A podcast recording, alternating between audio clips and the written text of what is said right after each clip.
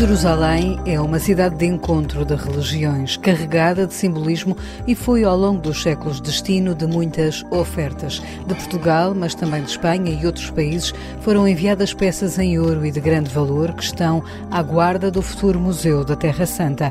Essas peças viajaram agora até Lisboa e poderá vê-las numa exposição na Gulbenkian que visitamos esta noite. Mais à frente, o primeiro disco, em 20 anos, do guitarrista Ângelo Freire e um espetáculo sobre Natália Correia, que marca a estreia de Ana Rocha de Souza na encenação. Seja bem-vinda ao ensaio geral.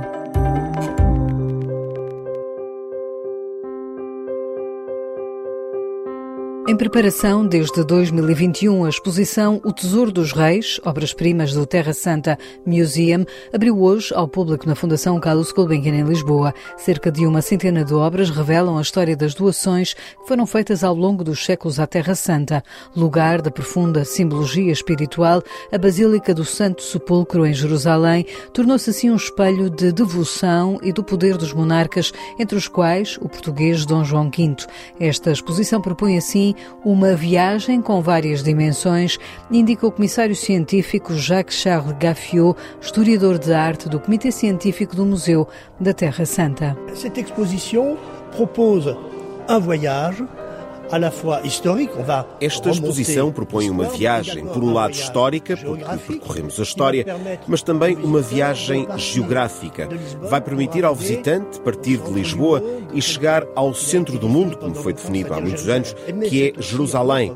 Mas há também uma outra viagem, talvez mais sutil, que é uma viagem através das obras de arte que aqui apresentamos e que têm um valor intemporal. Elas mostram o gênio do homem ao dominar a prata e o ouro e os tecidos e levá-los ao seu verdadeiro esplendor e euh, aboutir a, de véritable splendeur. Muitas das peças saíram de Jerusalém muito antes de instalar o conflito no Médio Oriente. Chegaram a Lisboa durante o verão e cerca de 40 peças foram alvo de restauro numa colaboração entre os laboratórios José de Figueiredo e a Gulbenkian, uma recuperação que surpreende o comissário. Faire venir effectivement autant d'objets depuis Jérusalem est une véritable prouesse. Trazer de facto tantos objetos de Jerusalém foi uma verdadeira proeza. Tratou-se de reunir as obras, transportá-las, inventariá-las e, sobretudo, é isso que acrescenta interesse à exposição, é que grande parte das obras foram restauradas pela Fundação Gulbenkian.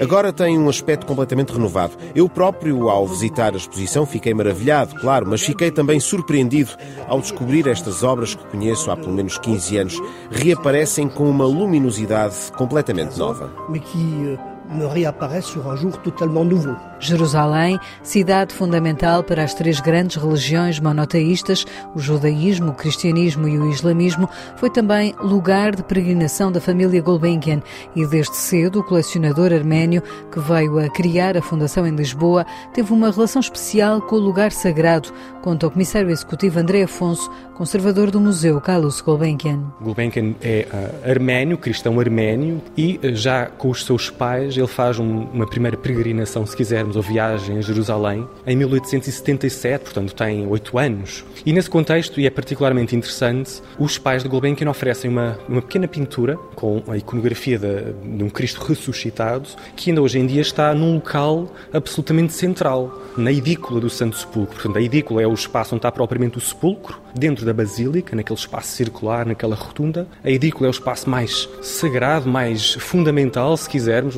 espaço fundamental para o cristianismo. E à entrada desse espaço fundamental há uma pintura, uma pequena pintura, que referi com o tema da ressurreição e com uma inscrição, uma pequena inscrição em arménio, que diz em memória da dinastia dos Gulbenkian de Talas, 1877. Portanto, é um momento uh, fundamental e, portanto, e aí toda a importância desta, uh, quer dizer, desta relação de, de Gulbenkian e a importância que os próprios Gulbenkian também tinham. Cristão arménio por herança familiar, Kalust Sarkis Gulbenkian manteve esta ligação a Jerusalém ao longo da sua vida e na exposição poderá ver um livro de evangelhos que Gulbenkian adquiriu e doou ao Patriarcado Arménio de Jerusalém. Foi a última peça a chegar a Lisboa, já com o conflito em curso, uma peça que tem por isso um lugar de destaque na exposição. O mais importante é o livro de Evangelhos que estará presente nesta exposição e que Gulbenkian compra em 1947, já a residir em Portugal, um livro de Evangelhos arménio, de produção arménia do século XV, muito interessante, e que decide, portanto, oferecê-lo ao Patriarcado Arménio de Jerusalém. Ele compra numa leiloeira na Sotheby's, em Londres, em 47. Em 48 propõe a sua oferta ao Patriarcado Arménio de Jerusalém, tendo em conta o contexto israelo-árabe que se estava a iniciar nesse mesmo ano, o livro fica retido durante dois anos em segurança no Egito. Depois, em 50, 1950, chega então ao Patriarcado Arménio e por lá ficou eh, até aos dias de hoje. Entretanto, houve investigação que foi feita, identificámos o livro que tem, curiosamente, no final uma inscrição que foi colocada já em Jerusalém, uma inscrição em arménio, oferta do honorável Carlos Gulbenkian. Portanto, muito interessante e para nós, de certa forma, acaba por ser o corolário desta relação Gulbenkian de Jerusalém é a chegada deste livro e a exposição deste livro nesta, nesta nossa mostra, muito importante ao ponto de ter um destaque muito especial na exposição. Logo na entrada da exposição temos então esse livro de Evangelhos que o Gulbenkian envia para Jerusalém. Foi a última peça a chegar aqui a Lisboa? Exatamente, foi uma peça que chegou eh, na quinta-feira passada, no final do mês de outubro, tendo em conta o atual contexto, naturalmente que o atual e dramático contexto, eh, naturalmente que surgiram alguns receios sobre sobre a vinda ou não uh, do, do, livro, mas felizmente correu tudo bem e o padre arménio Arshak Gazarian conseguiu chegar a Lisboa com o livro e já está devidamente instalado e passível de ser uh, observado e fruído por todo, por todo o nosso público. No eixo central desta exposição, patente na galeria principal da sede da Gulbenkian, estão as ofertas que os monarcas concederam à Terra Santa, entre elas diversos objetos litúrgicos. Um deles, em lugar de destaque, foi oferecido pelo rei português Dom João V. O comissário Jacques Charles Gaffiot explica o simbolismo desta lâmpada de igreja em ouro. Como estou em Portugal, diria que é absolutamente necessário trazer os visitantes a esta lâmpada de ouro de João V. É verdadeiramente uma obra-prima que regressa finalmente a Lisboa. Acho que há algo muito simbólico. Dom João V, ao oferecer este presente, despojou de alguma forma Portugal deste objeto de arte, já que se destinou ao Santo Sepulcro. Hoje, esta lâmpada regressa a Lisboa e é como se finalmente o gesto de João V não se perdesse, não fosse esquecido. Temos aqui também o retrato do rei que é sublime. De certa forma, ele vai alegrar-se de ver todos os presentes que foram oferecidos por ele e pelos seus sucessores e que permanecem na propriedade da custódia da Terra Santa e que desempenham, em última análise, um papel que estes soberanos portugueses destinaram a estes objetos. São peças que não estão mortas, estão vivas, ainda são usadas em cerimónias religiosas no Santo Sepulcro. Esta exposição, agora mostrada em Lisboa, vai depois viajar para Santiago de Compostela e Florença e terminará o seu percurso em Nova York. Em cada um dos sítios sofrerá transformações, sendo que o Museu da Terra Santa só existe ainda em projeto.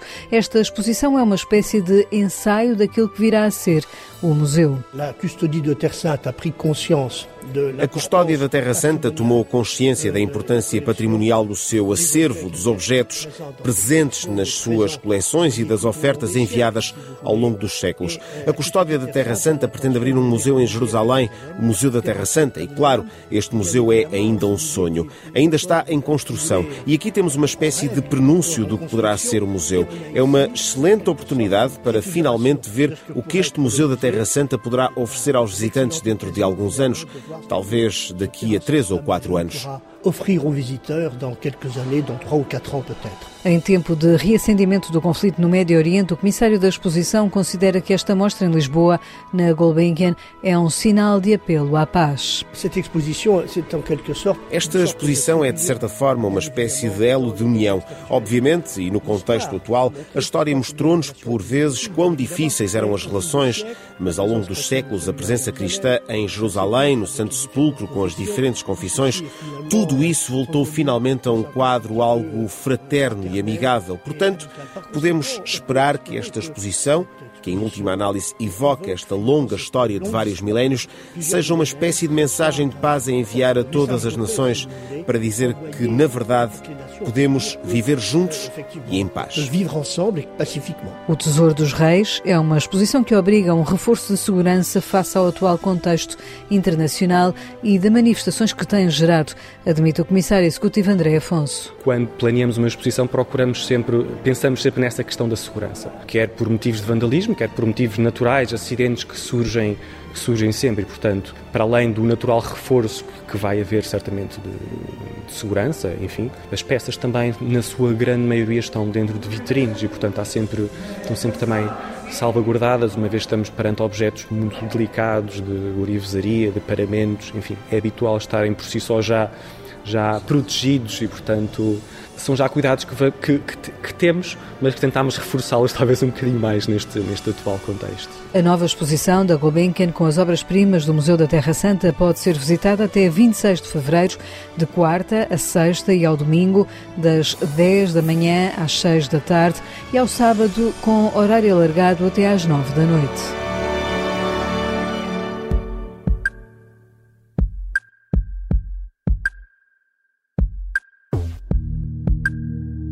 Começou hoje mais uma edição do Lisboa Film Festival. O Lev Fest decorre até dia 19 de novembro com projeções de filmes, mas também com espetáculos. É o caso de O Dever de Deslumbrar, um espetáculo que subiu esta noite ao palco do Teatro da Malaposta em Lisboa e que repete amanhã e que marca a estreia da realizadora Ana Rocha de Souza na encenação. Reúno-me frequentemente aqui com os meus amigos sempre que posso, sempre que o meu trabalho consente.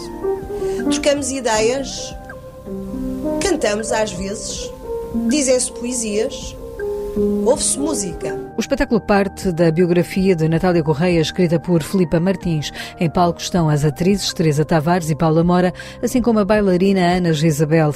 Para a encenadora, este é um espetáculo que fala com o espectador ao colocar em palco duas Natálias, cada uma no seu tempo. Foi a questão da ideia, do jogo do tempo, de colocar em diálogo uma mulher consigo mesma em tempos de vida diferentes, portanto, uma Natália mais nova com uma Natália mais velha, que me cativou também, para além do facto de ser referente à própria Natália Correia, pelas, pelas razões óbvias. Depois, este layer de, de termos, para além disso, termos alguém que fala consigo mesmo em duas fases diferentes uh, da vida e que faz com que cada um de nós que se sente em frente a este espetáculo sinta inevitavelmente essa ligação, porque todos nós também somos resultado do que o tempo faz em nós. E, portanto, todo o espetáculo é, é muito sobre, sobre isso também. O Dever de Deslumbrar é um espetáculo que cruza diversas linguagens artísticas, mas dá destaque à palavra de Natália Correia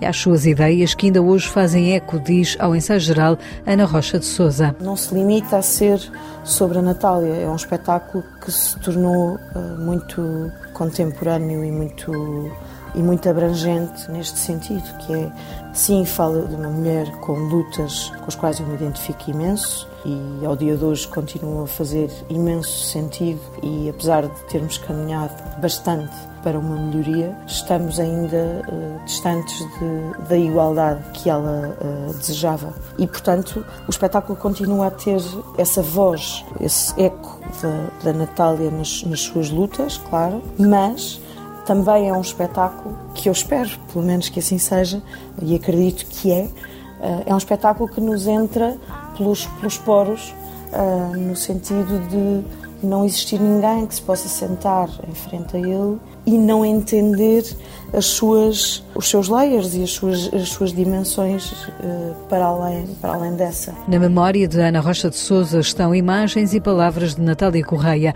mas a encenadora quis ir mais fundo no mergulho que faz na vida da escritora, poeta e deputada. É uma Natália de, de múltiplas facetas, facetas que as pessoas conhecem mais e facetas que as pessoas conhecem menos. Decidimos colocar a Natália num ambiente mais íntimo, portanto é um espetáculo que se torna muito mais íntimo do que, do que público e estamos muito habituados a vê-la apenas nesse universo mais público. E a mim interessou-me o lado interior dela, no sentido de não ficar apenas naquilo que todos nós acabámos por ver. Eu mesmo numa idade muito, muito jovem vi ainda muitas vezes e sabia perfeitamente quem era a Natália Correia enquanto figura e enquanto, enquanto mulher no nosso país e do que ela representava. Ouvia várias vezes falar na Assembleia. E uma coisa é essa memória que nós temos dela, outra coisa é entrar num universo que era só dela e fazer esse exercício. É só nesse exercício dessa presunção que eu consigo ter uma interpretação no palco de quem ela poderá eventualmente ter sido. Com música e ambiente sonoro criados pelo projeto Surma, da artista Débora Ulmelino, o dever de deslumbrar é um espetáculo em que Ana Rocha de Souza quer que a mulher portuguesa de 2023 se reveja. Nós entramos num, num universo em que, sim, queremos que a Natália esteja em palco mas não queremos só que a Natália esteja em palco, queremos que cada uma de nós também esteja. Cada mulher de hoje com as suas uh, crenças e as suas lutas e as suas convicções que também esteja. E é nessa medida que entra muito também o trabalho da Surma, um lado muito, muito rasgado e muito contemporâneo e muito livre, num espetáculo que, acima de tudo, é sobre a liberdade, a liberdade da mulher. Eu creio que que o papel da Surma é muito importante, tal como é o papel da Ana Jezebel enquanto bailarina, na sua interpretação de movimento através de muitas improvisações que fizemos. A celebrar o centenário de Natália Correia, Ana Rocha de Souza quer que este espetáculo assinale também essa data. Uma das coisas que me tocou imenso foi ver as imagens de depois do funeral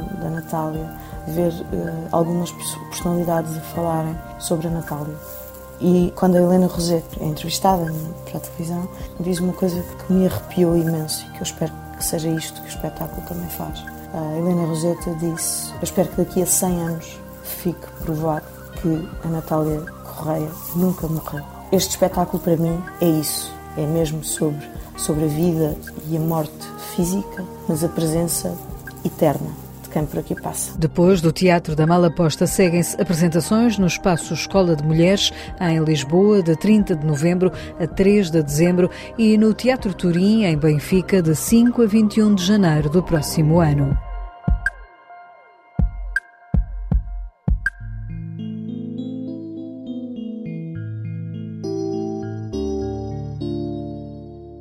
Ensaio geral, recebemos agora Guilherme de Oliveira Martins, o nosso colaborador do Centro Nacional de Cultura, olha hoje, em particular, para a nova exposição da Gulbenkian. O Tesouro dos Reis, obras-primas da Terra Santa, na Fundação Carlos Gulbenkian, é uma viagem a um mundo de fascínio, no qual encontramos uma inesperada mostra da mais requintada arte europeia no domínio da invocação religiosa.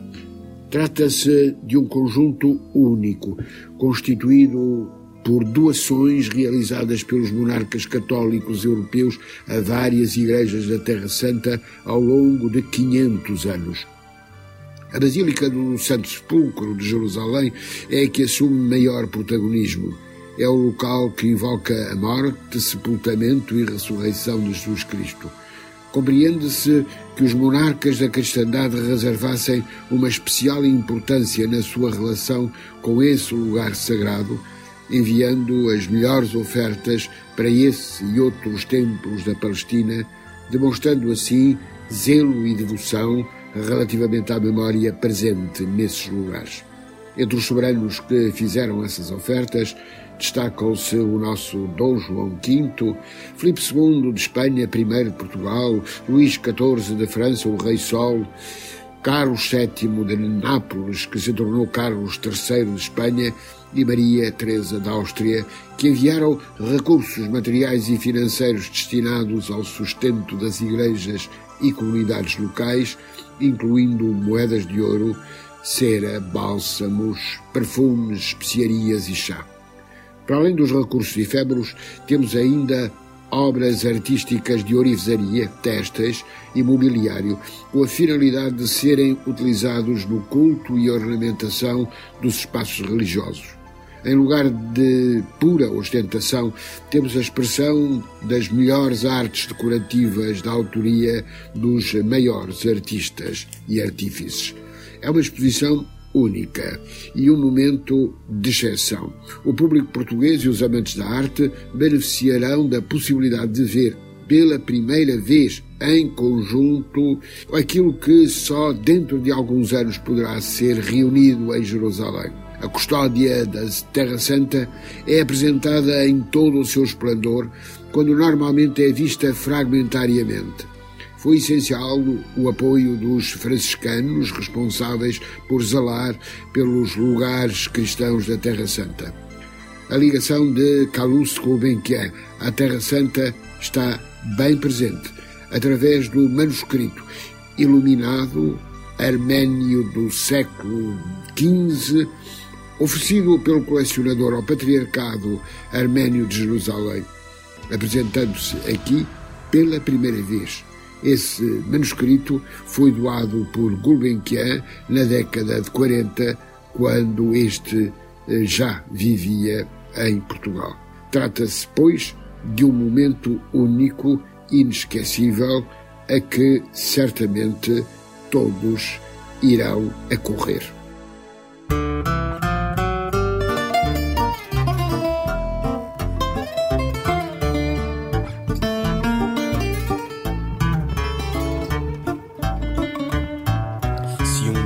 Te disser que o tempo me roubou Habituámos-nos a vê-lo agarrado à guitarra portuguesa. Agora acaba de lançar um disco, mas não se trata de um álbum instrumental. O guitarrista Ângelo Freire, que já acompanhou nomes maiores do fado como Ana Moura, Marisa e agora recentemente Sara Correia, está a lançar um disco. Se um dia eu te disser, é um álbum que fermentou durante a pandemia. Já andava a pensar num disco há muitos anos só que nunca tinha encontrado o conceito e a forma que fizesse jus às coisas que eu ia sentindo ao longo destes anos. E então, durante a pandemia, foram-me surgindo algumas melodias com características muito específicas, até eu concluir que essas características tinham a ver com os fados tradicionais. Uma das principais características deles é não terem refrão. Portanto, os fados tradicionais não têm um refrão, têm uma estrutura melódica e harmónica que é sempre a mesma do início ao fim do tema. E ao ir mostrando isto ao Diogo Clemente, que foi um grande parceiro também na construção deste disco, eh, ele ia-me enviando alguns poemas para eu fazer músicas, porque estava-me a sentir inspirado e ele dizia: Pá, se estás, se estás a sentir inspirado, então vou-te enviar aqui umas coisas. E foram nascendo até o gravar. Com raízes no fado tradicional, Ângelo Freire não lançava um disco desde 2001.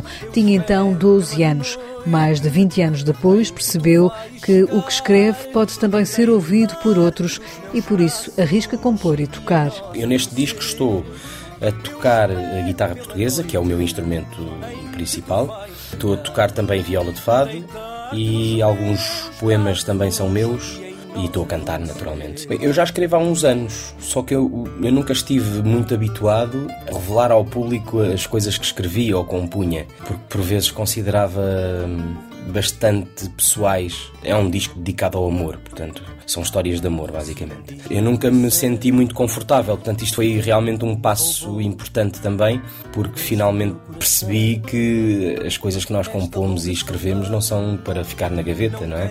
Têm significados diferentes para, para as pessoas que, que ouvem. Ângelo Freire admite que lhe apetece agora mais cantar do que tocar, mas explica que não deixará a guitarra que desde cedo abraçou. Muito cedo, com 14 anos, começo a tocar com a Ana Moura e depois com 17 com a Marisa, depois os últimos 12 anos com, com a Ana Moura novamente e agora com a Sara Correia. E no meio disso houve outras vozes, Carlos do Carmo, Camané, o Ricardo Ribeiro, houve imensos fadistas para quem eu muito jovem comecei a tocar.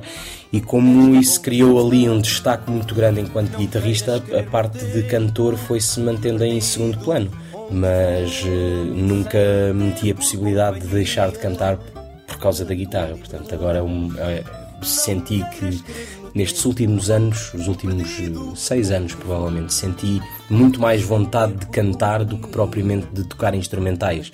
Era aquilo que as pessoas estavam à espera, era que eu lançasse um disco de instrumentais, de guitarradas. Só que eu tenho vindo ter mais vontade de cantar do que de tocar. Eh, sendo que acompanhar fadistas é uma coisa que me alimenta muito. Eh, e alimenta qualquer guitarrista. Portanto, é uma coisa que eu também não pretendo deixar de fazer. Ângelo Freire tem já concerto de apresentação do disco marcado para o Salão Preto e Prata no Casino do Estoril no próximo dia 2 de dezembro. É com Se um Dia Eu Te Disser que fechamos o ensaio geral de hoje, sonorizado por José Luís Moreira. Voltamos de hoje a oito dias com novas sugestões para si. Boa noite e bom fim de semana. dia eu te disser que há estrelas para contar, todo este amor que um dia em nós se fez nascer. Eu espero pela noite em que tu vais chegar, deitar-te nos meus braços e em nós adormecer. Eu espero pela noite em que tu vais chegar, deitar-te nos meus braços e em nós adormecer.